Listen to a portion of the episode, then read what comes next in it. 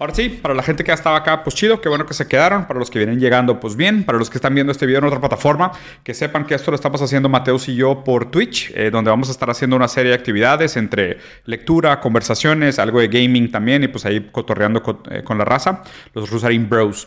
Hoy, eh, la verdad es que este, este ejercicio de conversaciones entre Mateus y yo lo estamos haciendo todos los martes. Y estábamos discutiendo, Mateus y yo, sobre diferentes temas que podíamos platicar en la, en la, en la charla de hoy.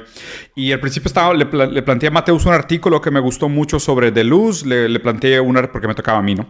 Le planteé también un artículo de un economista brasileño que hablaba sobre cómo el diferen- la lana fluye y fondea diferentes artículos.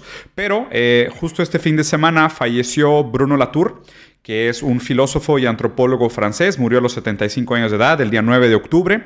Eh, una persona a la cual yo personalmente admiro mucho, eh, sus libros específicamente, bueno, nunca fuimos modernos. Y Dónde aterrizar son los dos libros que leí de él, pero específicamente Dónde aterrizar fue un libro que en su momento me marcó muchísimo, fue un libro al cual le dediqué mucho tiempo, lo leí con mucha calma, como se deben de leer los buenos libros, y en fin, es un autor que admiro bastante, ¿no? Entonces aproveché la oportunidad para, para decirle a Mateus que si tomábamos eh, la oportunidad de hoy para platicar un poquito sobre algunas de las ideas de, de Bruno Latour, ¿no? No sé si habías entrado en contacto tú, Mateus, con algo de trabajo de, de Bruno Latour. De hecho, tú fuiste el que me, me enseñó, Bruno Latour. Yo la verdad no lo conocía Ujú. y me dijiste que estaba buenísimo, que lo tenía que leer. Me regalaste el libro, creo que me pasaste, no, me pasaste el PDF Ujú. y me aventé, pues lo leí casi todo, pero se me, se me atravesaron otras cosas, entonces pues ya no lo terminé. Digo, en realidad, eh, por lo que entendí, sí es un trabajo muy, muy profundo y muy importante en el mundo de la, de la filosofía y la ciencia, ¿no? Ujú. Y por supuesto, en la ética, ética ambiental. Claro. Eh, sus críticas van al grano, o sea, es muy, muy buen trabajo y se ve que él es multidisciplinario, o sea, no se queda Sí. en una sola disciplina. Se me hace que eso es algo muy importante porque pues eso demuestra un intelecto más maduro, ¿no? O sea, no es nada más, no se acerca solamente desde una perspectiva, sino que hace un, una síntesis de lo que está pasando. Y a lo que voy con que va al grano, se me hace importante porque muchos como que intelectuales o pseudointelectuales como que le dan la vuelta a los problemas y este no, este se fue directo. Sí. Eh, entonces, pues si pudieras dar un poquito de introducción a qué significa, ¿no? De hecho, me mandaste un video, tú tienes un video, si quieres lo puedo compartir ahí con la raza en lo que explicas, pero Sí, básicamente explicando, hablas de ese libro, ¿no? Porque Exacto, explicando, explicando un poquito el, el- el pensamiento de Bruno Latour. Digo, hay una serie de cosas que, que son importantes plantear sobre Bruno Latour, ¿no? De hecho, esta es la que es la portada del libro Donde aterrizar, que es, es una imagen que se hizo muy famosa. Y Bruno Latour tiene mucho de diagramas, de... de, de cómo explica sus ideas, ¿no? Eh, específicamente en el libro de Dónde aterrizar hay una serie de conceptos que son importantes para entender el pensamiento de Bruno Latour. Bruno Latour, para empezar, es alguien que analiza el mundo eh, desde una forma en donde hay sistemas, hay agentes y hay fuerzas. O sea, dentro de un sistema hay agentes humanos y no humanos. Hay fuerzas intencionales y no intencionales. Hay fuerzas medibles, no medibles. Hay fuerzas humanas y no humanas. Pero él habla del mundo, que es Gaia, eh, como un gran sistema todo integrado, ¿no? O sea, Gaia también, obviamente una palabra pues bastante eh, geek, o sea, bastante de videojuegos, tiene que ver con la Tierra como un ente vivo, o sea, la Tierra entera como un ente vivo, ¿no? Mucho también en, en una lectura pues casi espinosa, ¿no? Entonces, primero, eso es importante que lo entiendan. O sea, Bruno Latour es muy lector de un eh, de un escritor antropólogo que se llama Lovelock, que Lovelock es el que tiene la teoría de Gaia, que es realmente esta, esta lectura de, oye, es que la cantidad de dióxido de carbono que existe en el aire tiene que ver directamente con la cantidad de leones que hay vivos en África, ¿no? Y puede sonar como algo completamente arbitrario, pero claro, la composición de la atmósfera de un planeta tiene que ver con todos los organismos que están repercutiendo sobre la atmósfera, como un sistema, ¿no? Donde todos están respirando un poquito, transformando y aportando algo de regreso al, al- al medio ambiente. Entonces, esta es la primera imp- noción importante de, de Bruno Latour, la idea del el planeta Tierra como un gran sistema complejo que ya para aquí nos daría para el primer tema de conversación, que es la diferencia entre sistemas complicados y sistemas complejos, siendo que Gaia funciona como un sistema complejo. Entonces digo, este es un, no sé si quieres que me pare aquí, pero ya, o sea, Bruno Latour es un antropólogo filósofo que parte de la teoría de Gaia. Bien. Sí. Y él, de hecho, ah, digo, agregando, agregando un poco, él, su propuesta no es que hagamos cambios menores, su propuesta es radical. Es que tenemos que tener un cambio profundo en la forma en la que eh, hacemos las cosas en, la Tierra, ¿no? Y otra cosa es que él decía, y él levantó bastante la crítica de que, que ya está muy popular ahorita, pero él levantó la crítica de que, que no deberíamos tal vez de medir todo en dinero. Tal vez es una mala idea. tal vez es una mala idea medir todo en índices de dinero. Claro. Porque se nos está acabando el planeta. Como que no hay, no hay infinitos planetas. Claro. Que de hecho, ah, bueno, si quieres. ¿Verdad que dijimos que íbamos a Sí, dale, dale. No, mira, que, que, preguntas. Sí, que justo aquí es donde queda perfecto con tu comentario, Mateus, el siguiente punto que quería platicar. ¿okay? La, metáfora de dónde aterrizar el, el, libro este que te recomendé, que es el libro que yo les recomendaría si van a escoger un libro de Bruno Latour, de dónde aterrizar, es, es una metáfora bastante bonita y relativamente simple de entender. Bruno Latour dice que nosotros vamos volando en un avión. ¿okay? Nosotros salimos de una isla o de un lugar.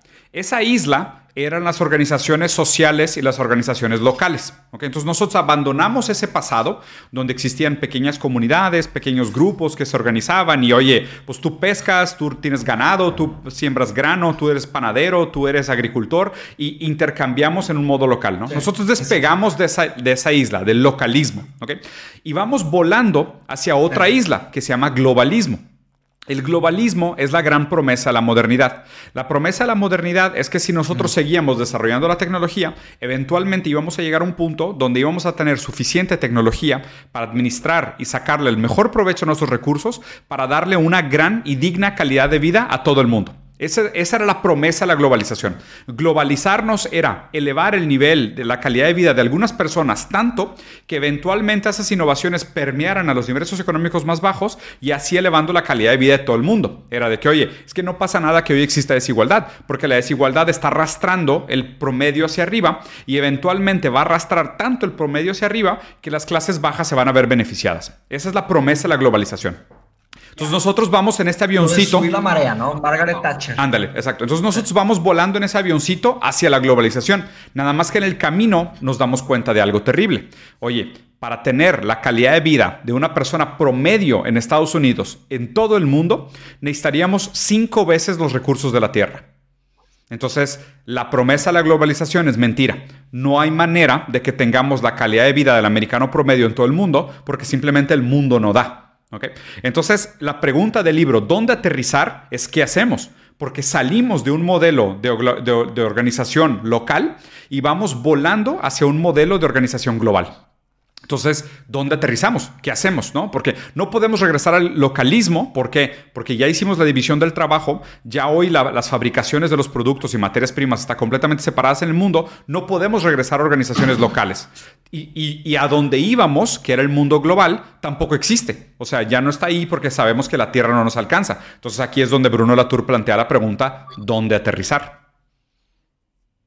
Sí. Y está terrible eso. Sí, Es que ya los, los, países ya dependen tanto de los demás. O sea, no, no existe un país autosuficiente. No hay tal cosa, ¿no? O sea, todos tienen un déficit y un affidavit de cómo intercambian recursos, ¿no? Sí. La pregunta ahí es esta. Oye, si, si ya se sabe, si ya los gobiernos, si ya las empresas, si ya las, los líderes saben de esto, ¿por qué no hacemos un cambio? O sea, ¿por qué no porque no cambian las cosas. O sea, a mí se me hace que hay una gran cantidad de teorías irrefutables que ya demuestran que vamos por un mal camino.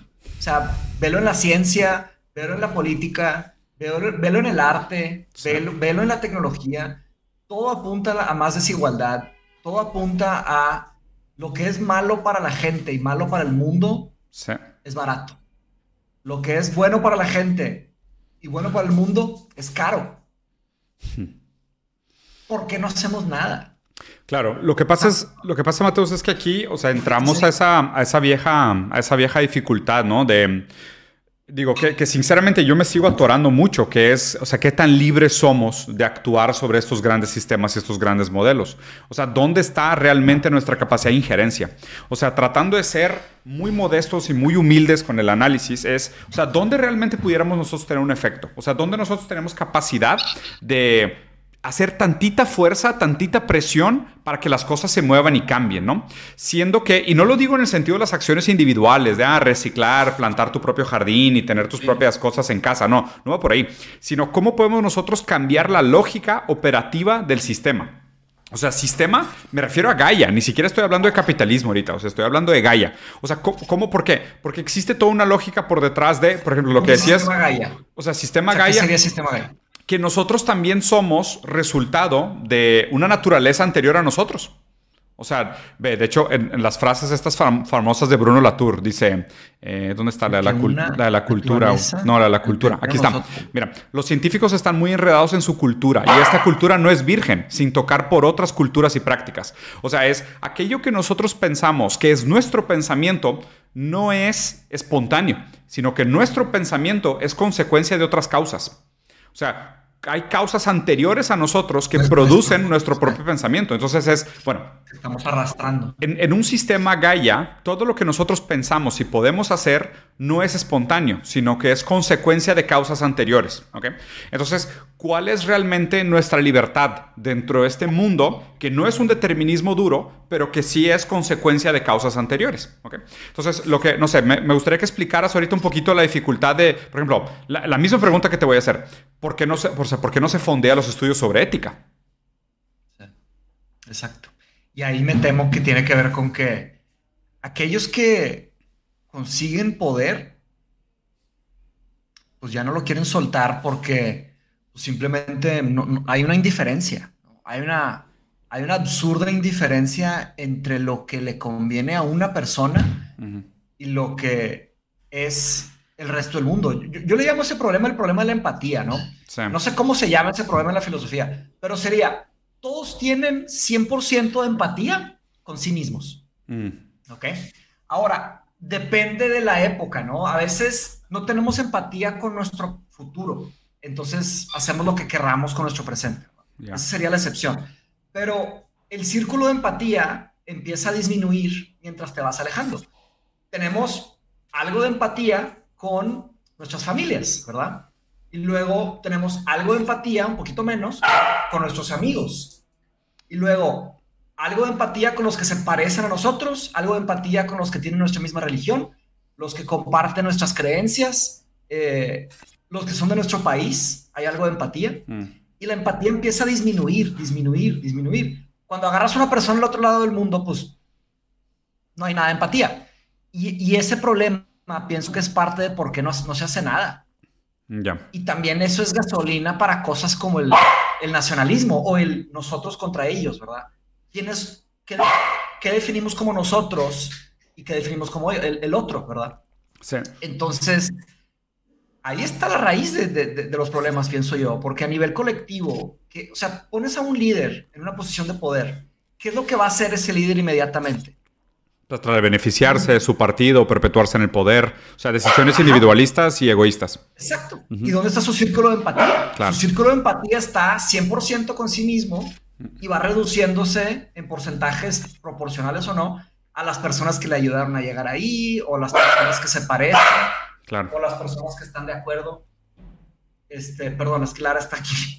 Este, si quiere que le veas la pelotita. Tu, círculo de empatía con Lara. Mi círculo de empatía, sí. Digo, y el círculo de empatía se reduce drásticamente a veces o muchas veces con los animales, ¿no? Claro. ¿Qué tanta empatía hay con un animalito? ¿Y qué tanta empatía hay con un árbol? Sí, que es que, es que justo, o sea, me parece muy buen punto, punto para, la, para la discusión. O sea, esto, esto que hablas, si te fijas, los círculos de empatía, habla de una diferencia radical con la lectura de Bruno Latour antropológica de Gaia. O sea, porque justo mm. esto es lo que está. O sea, por eso Bruno Latour parte de ahí. Y de hecho, leí una frase, Machi, que me encantó, güey, de, de Deleuze. O sea, cuando le preguntaron a Deleuze, porque Deleuze no llegó a escribir, por ejemplo, su libro sobre Marx. O sea, Deleuze era un filósofo que le encantaba la historia de la filosofía y los filósofos clásicos y le dedicó muchos libros a algunos filósofos específicos. O sea, su libro de Spinoza es de mis libros favoritos. Tiene un libro de Husserl, tiene un libro de, ¿qué más? De de Berger. ¿Escribiste varias? Sí, güey. Escribiste varios ensayos, ¿no? Sí. O, tareas. Sí, sí, sí, de, de, teoría crítica sobre diferentes autores. Pero Deleuze le dedicó muchos libros a muchos de sus filósofos favoritos. Y de hecho, antes de morir, estaba trabajando en el libro sobre Marx, güey. Que de chingados que no lo publicó, porque, o sea, tiene implicaciones, pues, o sea, tiene algunos textos, pero no editados, y la neta es que no acabó. O sea, no, no, no, no hay suficiente, según yo, para saber cuál es la lectura de Luciana marxista. O sea, hubiera sido una mamada, pero no, no la hay, ¿no? Bueno, el caso es que... Es un gran problema de Marx. ¿Cuál? el trabajo de Marx está completamente fragmentado, o sea, no terminó su proyecto. Está, pues, pues o sea, su, proyecto, o sea, a ver, su proyecto es el capital y su, y, su, y su método de trabajo es el materialismo dialéctico. Y, o sea, sobre el materialismo dialéctico, pues realmente no se acaba. O sea, él nos dio una herramienta analítica que es crítica a la teoría política y económica, y nosotros tenemos que seguirla aplicando. O sea, él dejó como legado el método del materialismo dialéctico, pero el modelo de comunismo es nada más, o sea, cuando entiendes lo que es materialismo dialéctico, entiendes por qué nunca planteó un plan utópico. O sea, no, no, porque eso es idealismo. O sea, y él era totalmente anti-idealista.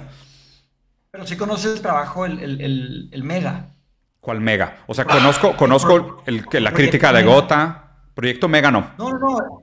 No, el proyecto Mega es un, es un proyecto eh, alemán que están, es la recolección más grande. De ah, ya, ya, sí, sí. Eh, Santiago me dijo de eso, pero no, ni, ni idea. Son una serie de académicos vivos hoy que están trabajando con fondos del gobierno alemán para organizar y estructurar todo el trabajo de Marx. Y hacerle sentido. El problema es que muchas veces está, está el trabajo de Engels y están notas de Marx. Sí. Y a veces está eh, escrituras de la esposa de Marx. Sí. Y, no, está bien, o sea, todavía es una es que Escribían como unos animales, güey. Escribían pues todo el... Pues es que era escritor, este era periodista, güey. O sea, le escribía todo el tiempo. Ah, él escribió todo. más de 100 papers a New York Times. bueno, entonces, eso es un problema porque él no sobrevivió para terminar su trabajo completo, limpiecito. Y por eso hay, hay muchas críticas que le caen a Marx porque, porque la gente literal no entiende. Mm. O sea, no entienden bien, porque era un sistema muy complejo. Y eso es un riesgo del filósofo que trata de hacer un sistema filosófico completo, que lo explique todo. Sí, o sea, como Hegel. hasta 80 años. Sí, claro. Que vivió hasta 80, 90 años. Igual nunca va a sacar. Es una tristeza. Pero bueno, pero déjame regresar al punto. El punto es que digo, nos desviamos de esto porque estaba hablando de Deleuze y hubo una frase que leí de Deleuze que me encantó. Deleuze dice que a grandes rasgos tú puedes diferenciar un pensamiento de izquierda contra un pensamiento de derecha por su punto de partida. Deleuze decía, la izquierda empieza su proceso argumentativo, su proceso metodológico de lo macro a lo micro. O sea, la persona que es de izquierda piensa en el mundo, en el continente, en el país, en la, sociedad, en la cultura, en la familia y en el individuo, ¿no? Pero, pero o sea, es como orden de los factores. Y la derecha piensa al revés. La derecha ah. piensa del individuo hacia el mundo. Es de que yo, mis deseos, mis ambiciones, mi razón, mi virtud, mi saber, pienso, luego existo, hacia afuera. O sea, pero ve lo raro. O sea, él habla del proceso metodológico, argumentativo, fenomenológico, como el, lo que radica en la diferencia fundamental entre el pensamiento de izquierda y derecha. Y aquí, si te fijas, es que ve, güey. y esto, o sea, me encantaría analizar sistemáticamente así a los políticos, porque aún un político de izquierda que empiece pensando en sí mismo no es de izquierda. A voy, güey. ¿Sabes? Y, está, y está chingón, güey. ¿sí? Suena increíble la teoría y suena que deberíamos de pensar así. Claro. Si queremos acabar como Star Trek, explorando miles de galaxias y así, la forma de pensar es así. Claro. Ahora, hay que ser escépticos, ¿no? O sea, enséñame un político de izquierda, por lo menos en América Latina, que no se quiere llevar lana. Igual que la derecha. No estoy diciendo que los de la derecha no roban, claro, claro. Pero mi punto es que como, como el ser humano ve el mundo en primera persona salirse de sí mismo. Obviamente está muy cabrón. Es un reto enorme. Porque aparte, si te encajan un cuchillo, ¿a quién le duele? Te duele a ti. Te duele a ti.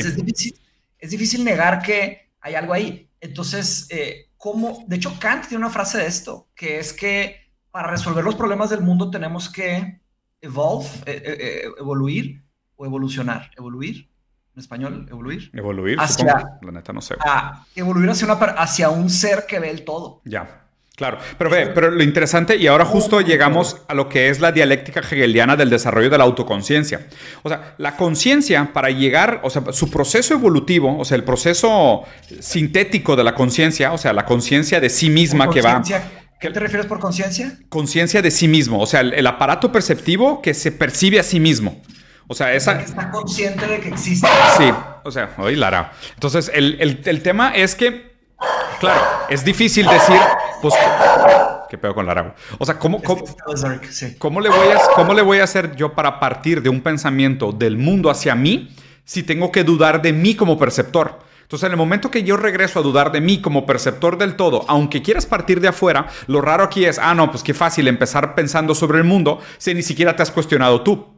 O sea, si ni siquiera sabes si tú eres capaz de tener una visión no sesgada sobre el mundo, que, o sea, que, que, magnánime y que soberbio poder suponer que tú puedes hacer un análisis del mundo aislándote a ti como aparato perceptivo. Pero ahí, ahí es donde entra la dialéctica. ¿Por qué? Porque la dialéctica habla del proceso de la autoconciencia, o sea, la conciencia de sí misma, como una conciencia que, que, retroactivamente se desarrolla dudando, dudando de sí misma como proceso consciente de algo más grande que ella misma. Entonces, esa, haz cuenta, es como decir. Ahí me perdiste un poco, porque Lara está ladrando aquí, cabrón. Sí, ya sé, güey. No hay pedo, no hay pedo. Eh, ya sé, empatía con los animales y Lara se pone a ladrar. Pues está ladrando, es que se pone, de repente le entra un tema y empieza a ladrar. O sea, algo escucha, que nosotros no. Seguramente. Eh, no, pero a ver, te, lo trato de explicar un poquito más fácil, o sea, sin, sin tanto palabrerío. es esto. O sea, tú, tú, usas una regla, tú usas una regla para medir el mundo, ¿ok? Y estás midiendo el mundo con esa regla, pero no estás seguro si la regla es un buen aparato para medir.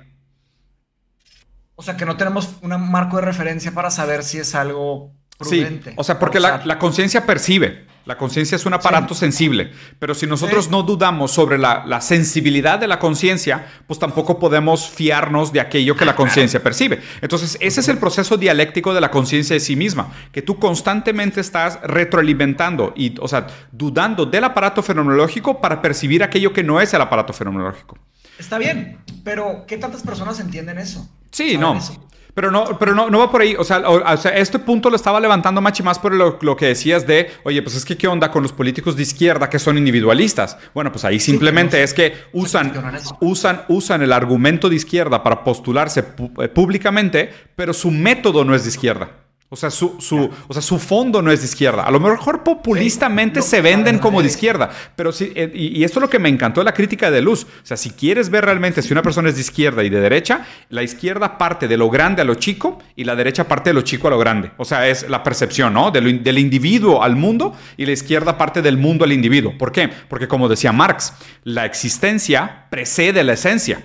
O sea, no es esencialista en el sentido de uno nace con una naturaleza y con una serie de valores, sino que el mundo te constituye. Y el mundo te constituye incluso lo que tú aceptas como verdad, como realidad, lo que defines como, como libre albedrío, lo que defines como ética, como ideología y demás. El tema es que ahí la izquierda va a tener un reto perpetuo, que es que una persona se ve a sí misma y empieza a pensar en sí misma antes que en el mundo, ¿sabes?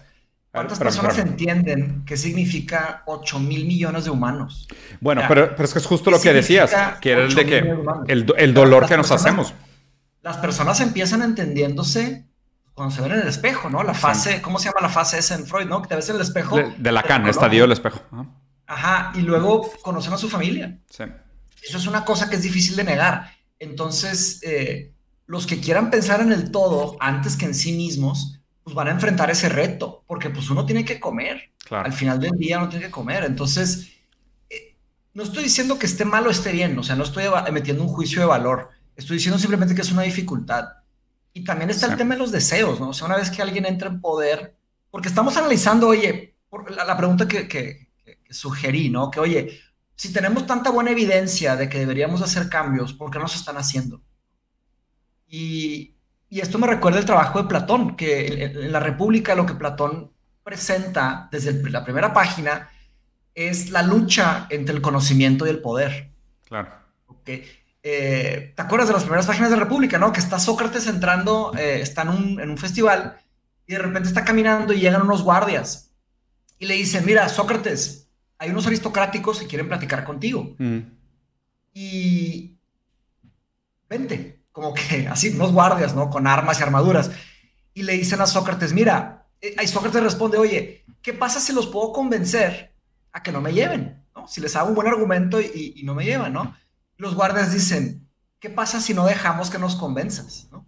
Y luego dice, mira, oye, o, o nos superas con tu fuerza o vienes con nosotros. Le dan, dos opciones. Desde ahí está la dicotomía entre poder y, poder y conocimiento. Entonces, Bruno Latour pues desarrolló teorías muy buenas que, que, debemos de tomar en cuenta. El peligro es que si los que están en poder quieren dejarse ser convencidos o no se quieren dejar ser convencidos porque no les conviene. Y ve, ahí, ahí, ahí la, pregunta que te quiero plantear. O sea, ¿a ti te parece que son realmente las personas en posición de poder las que son los gatekeepers? ¿O es la propia lógica sistemática la que es gatekeeper? Y simplemente la lógica sistemática actúa a través de sus agentes. ¿Sabes? Porque, por ejemplo... ¿Qué te refieres? Tendrías que explicarme qué es lógica sistemática. vamos a suponer, porque, o sea, el, el, la lógica de la economía es bastante simple. Las decisiones se toman en nombre de la acumulación de capital, de la maximización de ganancia y la proliferación del capital como un fin en sí mismo. O sea, esa es la lógica del sistema. O sea, la lógica del sistema es, el sistema va a ser lo que genere más dinero, lo que perpetúe la estructura de poder, lo que ahorre. O sea, es de que, güey, ¿dónde hay inversión? Por eso no hay ética, por ejemplo. Claro, exacto. O sea, por eso no hay becas de ética, porque, pues, o sea, la inversión está... O de arte, porque... digo, pudiera haber mientras sea rentable. ¿Sabes? O sea, la lógica es bastante simple. La lógica del sistema es el dinero va donde se pueda multiplicar y donde pueda acumular más capital. Y ahora... Es que no es Claro, lo, lo, raro aquí es pensar, ¿realmente hay actores que son capaces de actuar en contra de esa lógica sistemática o a la larga la lógica sistemática gana invariablemente los actores que se interpongan? ¿Sabes? O sea, porque vamos a suponer, va, llega un político noble, ¿ok? Y el güey dice, no, no, no mames, yo voy a dar becas para la ética. Chingón. Y el vato da becas para la ética y, no, deja tú, el vato pierde popularidad, ya no, hay, ya no hay empresarios que le quieren meter lana a su campaña y cuando el vato se quiere reelegir, pues no hubo lana para patrocinar su campaña, entonces el vato no se reelige. ¿Sabes? ¿Por qué? Porque hay, hay una lógica sistemática que actúa detrás de él que lo frena. O sea, y ese es, ese es mi punto. Y de hecho, esto es lo que estoy platicando mucho con Plastic Pills. Es como nosotros, como agentes dentro de un sistema que tiene actores humanos y no humanos. ¿Sabes? O sea, el, el dinero es un actor no humano en un sistema. Es que todos son cómplices. Sí. Todos somos cómplices del sistema. Nos guste o no. sí, sí, sí. ¿Por qué? Porque pues, uno tiene que vivir, tiene que crecer y de pronto uno tiene eh, necesidades, deseos, sueños. ¿Cómo se hacen con el sistema? No te puedes salir. O sea, salirte no es opción. Entonces yo creo que, eh, claro, son una recolección de miles de millones de humanos haciendo eso. Es como un enjambre. Una gran cantidad. Y ahí no sé si sea un actor, poder llamar actor al sistema Simplemente es el contexto. No, el sistema no es un actor. El, sistema tiene actores. Pero el inter... Ah, sí, el sistema... El, actores el, el actor... y no el, dinero. El dinero es un actor, es un actor no humano. Ah, actor no humano. Sí. Ok. Ahora, el, tema es ahí que... Y, bueno, ahí va mi humilde, mi humilde respuesta, ¿no? O, donde yo pienso que está la respuesta. Que las personas que entiendan esto, pues busquen poder. Es decir, ¿quiénes pueden cambiar cosas? ¿Quiénes pueden, quiénes son los jueces de los jueces? ¿no? Eh, ¿Y cómo transformarte en un juez de jueces? Tienes que adquirir poder. Esta lucha que estoy haciendo yo con hacer mi maestría de la ética de la inteligencia artificial se siente a veces tan, eh, tan absurda. Es como mm. luchar contra dioses. Sí, sí, claro. Tratar de matar un dios. ¿Cómo matas a un dios? O sea, eh, eso sería, porque sospecho que no te gusta cómo están los, sistemas, ¿verdad? Digo, de eso se trata tu... Pues, pues, no es que no me gusta, o sea, no es que no me gusta, es que simplemente creo que hay cosas que podrían mejorar. Exacto. O sea, no, es una queja boba infantil, es simplemente decir, hay cosas que podrían ser mejores. Sí, y no es ingenua, sí ¿Eh? se pueden mejorar las cosas. Claro. La pregunta es cómo, cómo, cómo llegar a las posiciones de poder. ¿Sabes de qué me acordé de este güey de, Brooklyn 99? Sí, Brooklyn 99. Sí.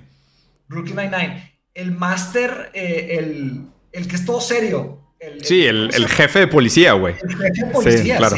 Hay un episodio. El de que, This is the happiest day of my life. Ajá, exacto.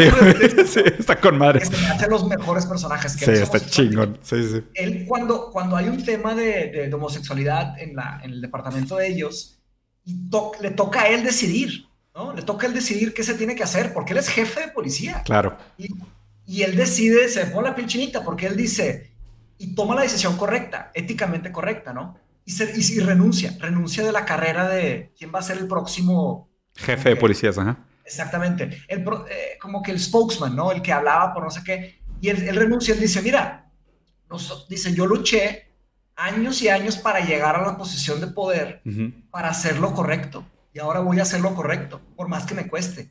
Y arriesgó su carrera. Qué chido. ¿Sabes?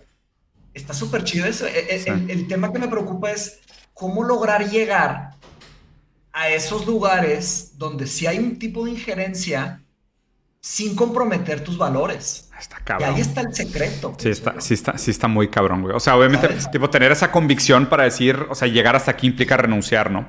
Y a ver, y, o sea, y creo que hay algunas cosas donde sí, no, ¿no? O sea, no, no sé exactamente qué capítulo estás hablando, pero esta idea de, o sea, participar del sistema para criticarlo, ¿no? O sea, participar de los sistemas para criticarlo. O sea, participar de la democracia para subvertirla, participar de los medios para criticarlo, participar del, de la economía para criticarla. Sí, participar de las redes para criticar. Que, que, a ver, que es, que es un poco, pues, pues no es que no hay de otra, güey. O sea, si aquí están sucediendo las cosas, si aquí se están dando las discusiones, pues, pues que no hay alternativa. Si no, la otra es irte al bosque a gritarle a los árboles, güey. Es como que no vas a lograr mucho. Mi, por eso cambié mi Instagram. La ¿Sí? práctica que me, el voice note que me mandaste, que platicaron Roberto y tú, sí. me pusieron a pensar. Sí. O sea, yo ando con un micrófono chiquito y hay gente con micrófonos enormes. ah, sí, sí. Entonces, ese es un tema muy, muy sí, difícil. ¿no? Sí, es un tema muy ¿Cómo serio. conseguir un micrófono relevante? Claro. Bueno, ve, quería, leer una frase más de, de Bruno Latour, porque, macha, a la una tengo junta con Amazon. Entonces te, nos quedan 15 minutos. Ve qué opinas de esta. Wow. Vas a hablar con Bezos. Sí, güey. Voy a hablar con, con, un robot que representa besos. Una foto de besos con una boca tipo Sauron, así. Bueno, bueno, a ver, vou ler a frase. A partir do momento que as duas grandes coletividades da tradição modernista, a sociedade e a natureza, foram diluídas, quero dizer, redistribuídas e divididas por causa das crises e práticas de ecologia, a noção da reunião ou reconstituição desses coletivos, sejam eles humanos ou não humanos, tornou-se a questão política mais importante. Traducción, para empezar, para la raza que no habla portugués. Dale tú si quieres.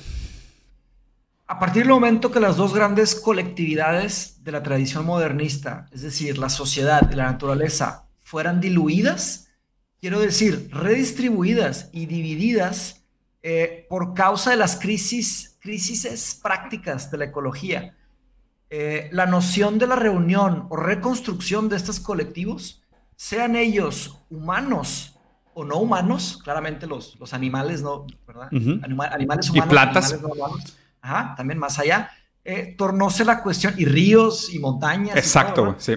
Tornóse, se transformó en la cuestión política más importante. Exactamente. ¿Sí? La, la, la, híjole, se me acaba de ocurrir algo bien. A ver. Listo. Así como están surgiendo ahorita, en nuestra generación, estamos enfrentando los problemas ecológicos, ¿no? El tema del Partido Verde, que claro. no existía antes, ¿verdad? Eh, y yo sospecho que viene otra ola muy, muy fuerte. A ver. Que va a ser, eh, no sé cómo se va a llamar ese partido, pero va a ser contra las tecnologías. Mm. Eh, o sea, un partido, un partido como xenofóbico, haz de cuenta. O sea, de. No, no tecnofóbico, dices. Sí, tecnofóbico. O sea, no tecnofóbico, sino tecno. ¿Tecnoconservador o, o tecnocrático? No tecnosolucionador ah. que, que, que, repare los problemas tecnológicos. Como Órale. Estamos reparando los problemas ecológicos. Ah, está interesante eso, güey. O sea, sí. o sea, de la misma manera que suben los partidos ecologistas, porque de hecho este güey plantea una postura ideológica a la cual, o sea, la conclusión del libro Dónde aterrizar es algo que él llama una postura política terrestrialista. O sea, donde él dice que el problema moderno que constituye también gran parte del sesgo de la izquierda y de la derecha es que son antropocéntricos.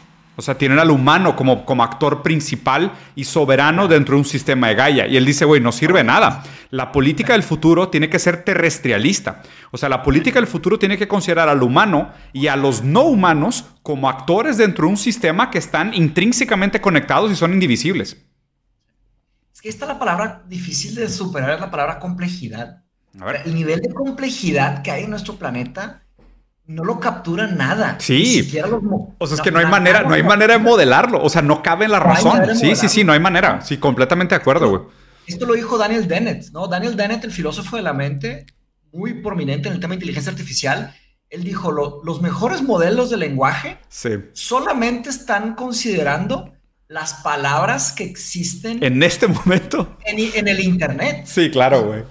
Y las conversaciones que existen, y es sí, muy poquito. Sí, es muy ¿Cuántas poquito. conversaciones hay? Porque el lenguaje es generativo. Produce. El lenguaje es generativo. Todos los lenguajes son generativos. Sí. Lo que hay de por eso la inteligencia artificial nunca va a lograr. Para, para mí, todo eso que sacan de que se va, va a cobrar vida y nos van a dominar es una gran tontería. Es puro humo. Nos están distrayendo del verdadero problema. que está pasando hoy. La aceleración de la desigualdad a través de la, tecnología. Están, haciendo desigualdades nunca antes vistas. Brutales, sí, completamente. El problema, el problema del homelessness, ¿cómo se dice? De, los, desabrigados. Desamparados, de los abrigados.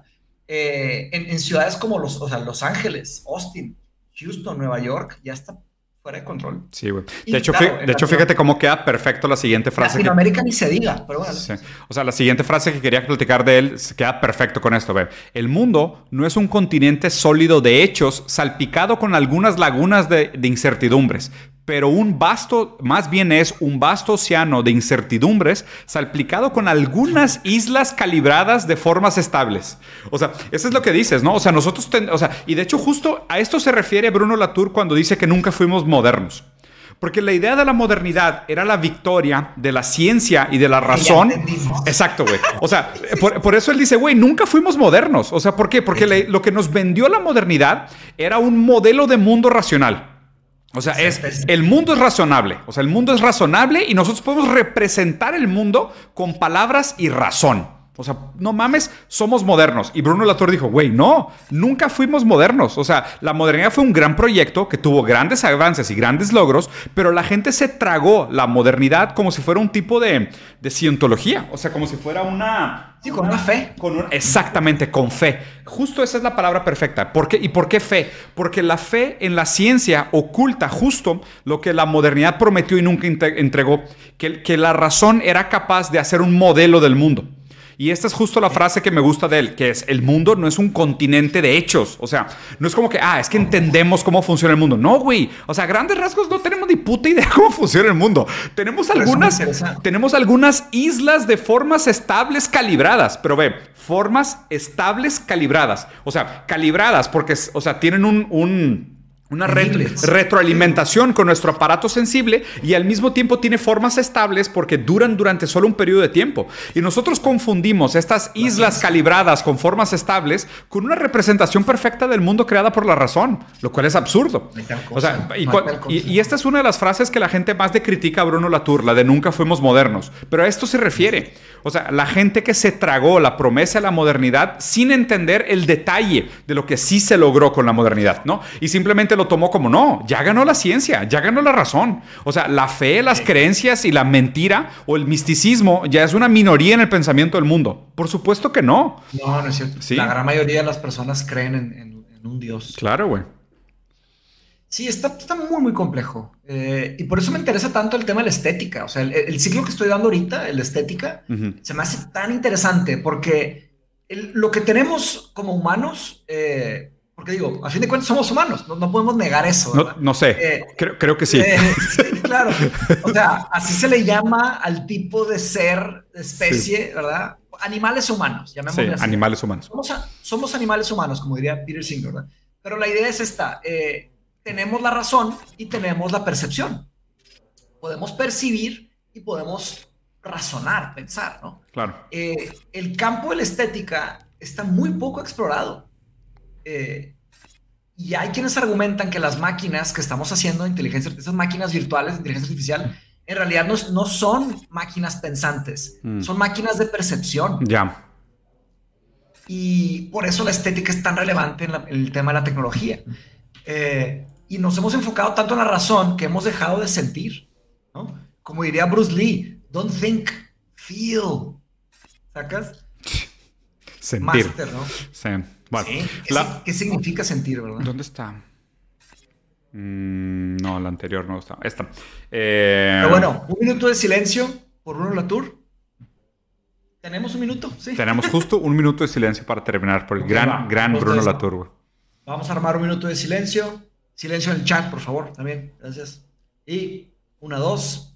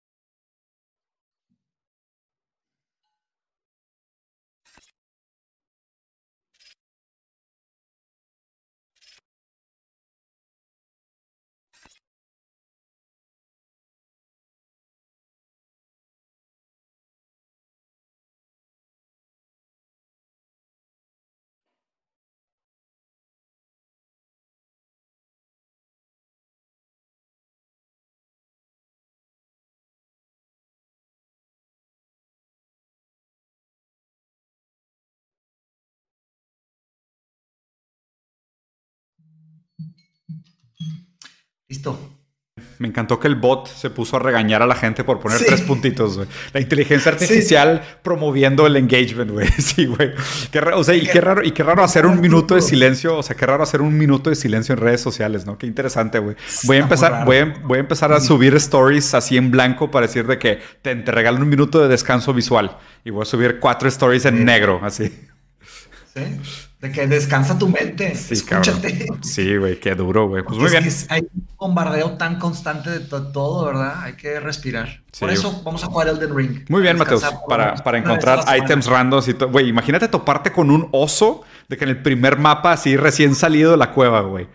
Oye, pero haces builds o no? O, sea, pues con lo que te toque, ¿no? Con lo que te toque. ¿Roleas random? ¿Roleas random también? ¿Cómo que roleas random? O sea, tu, o sea, tu modo inicial no es. Fíjate que no sé. Creo que sí, creo que sí hay builds y están un poquito más mejores armados que los, que los normales de Elden Ring. Digo, la verdad es que nos vamos con el cambio. ¿eh? Esto estuvo muy violento. Mejor cerremos Bruno Latour y luego platicamos otras cosas. Muy bien, Para la gente que estuvo aquí, muchísimas gracias por estar con nosotros en este martes de Rusarín Bros. Vamos a seguir haciendo estos ejercicios. Recuerden que Mateus y yo tenemos un proyecto nuevo de lectura que se llama Confluencia. Eh, en, el, en el video de YouTube van a poder ver el link acá abajo para meterse a Confluencia, donde estamos, vamos a empezar a leer Metamorfosis de Kafka, va a ser la primera lectura. Y al final del mes vamos a hacer un análisis de, lo leído y también platicar un poco con ustedes y leerlo poco a poco entre todos, ¿no? La meta es leer un par de páginas al día, no está demasiado ambicioso y para que todos le vayan agarrando un gustito a la lectura. No necesariamente son lecturas muy complicadas ni filosóficas, vamos a agarrar temas de literatura y demás para que la gente no se sienta intimidada. Eh, estos, documentos de martes que estamos grabando acá los voy a subir yo a mi, a mi YouTube y aparte pues vamos a estar por aquí en Twitch haciendo diversas actividades juntos. Espero les haya gustado. Mateus, ¿algún comentario de cierre? Muy bien, bro. Sí, nada más agregar que estamos leyendo Kafka, Metamorfosis. Ah, la idea no es leer libros hiper complicados ni nada, aunque Kafka tiene, tiene su profundidad. Está increíble. Eh, quiero que lo empieces a leer porque me gustaría escuchar tu opinión sobre. Se me está ocurriendo una teoría muy rara que no me ha tocado leer, pero la voy a revelar ya que hagamos el análisis. no, no, sí, sí, mejor, güey. O sea, mejor vamos, vamos a hacerlo bien, sí. ¿Qué significa lo que le pasa a Gregor? Y Diego. La burocracia. Sí. Tienes que entender tus palabras. O sea, sí, sí, sí, no, ya no, has leído nada. No, pero a ver, pero soy, soy muy frenético en lectura, güey. O sea, me conozco. Lo voy a agarrar y me lo voy a aventar en un vuelo, güey. O sea, lo voy a bajar en PDF y en mi siguiente viaje me lo voy a aventar. Claro que la idea no es intensidad, sino constancia. Sí, claro. y que cada quien lo haga también a su manera. El problema es que estoy leyendo otras cosas, güey. De hecho, güey, el, o sea, sigo leyendo, sigo leyendo el libro de, metamodernismo y, güey, no mames, machi, está buenísimo, güey. Sí, sí, está increíble, güey. No mames. Bueno. Ya llegaremos. Sí, o sea, conferencia se puede transformar en lo que querramos. Nada más tenemos que empezar a hacer una base, y leer cosas, ¿verdad? Agarrar, empezar a calentar motores. Ya después de un par de años, unos cuantos años, empecemos con filosofía. Perfecto. Muy bien. Bandita, cuídense mucho. Venga. Machi, si puedes en la tarde me avisas para instalar el Elden Ring. Este, yo, o sea, si no voy a streamear yo Overwatch, si no, pues le damos otro día. Dale Overwatch. O sea, no puedo. Tengo que leer miles de cosas. Aparte, tengo una junta con un taiwanés mm, eh, que trabajó en Microsoft 25 años. No, Mi mejor amigo ya de la Yo en la tarde voy a ir a la feria del libro. Bueno, en la noche. A las 8 presento el libro con Viri Ríos, el de No es normal. Y mañana me voy al DF porque el jueves tengo una conferencia con el profesor Amilcar eh, en la UNAM sobre marxismo, sobre materialismo histórico. Ah, y nada más quiero comentar que en, noviembre voy a dar mi primera conferencia aquí en Monterrey. Nimbus. Eh, se llama Nimbus. Échenle un ojo, ahí está, ahí puse la liga por si quieren comprar boletos. Perfecto. Va a estar muy interesante. Ya quedó, bandita. Cuídense mucho. A los que están acá en Twitch por el tema de gaming, en la tarde regreso con más Overwatch 2 y otras cosas. Machi, love you, man. Cuídate. Love, love you, bro.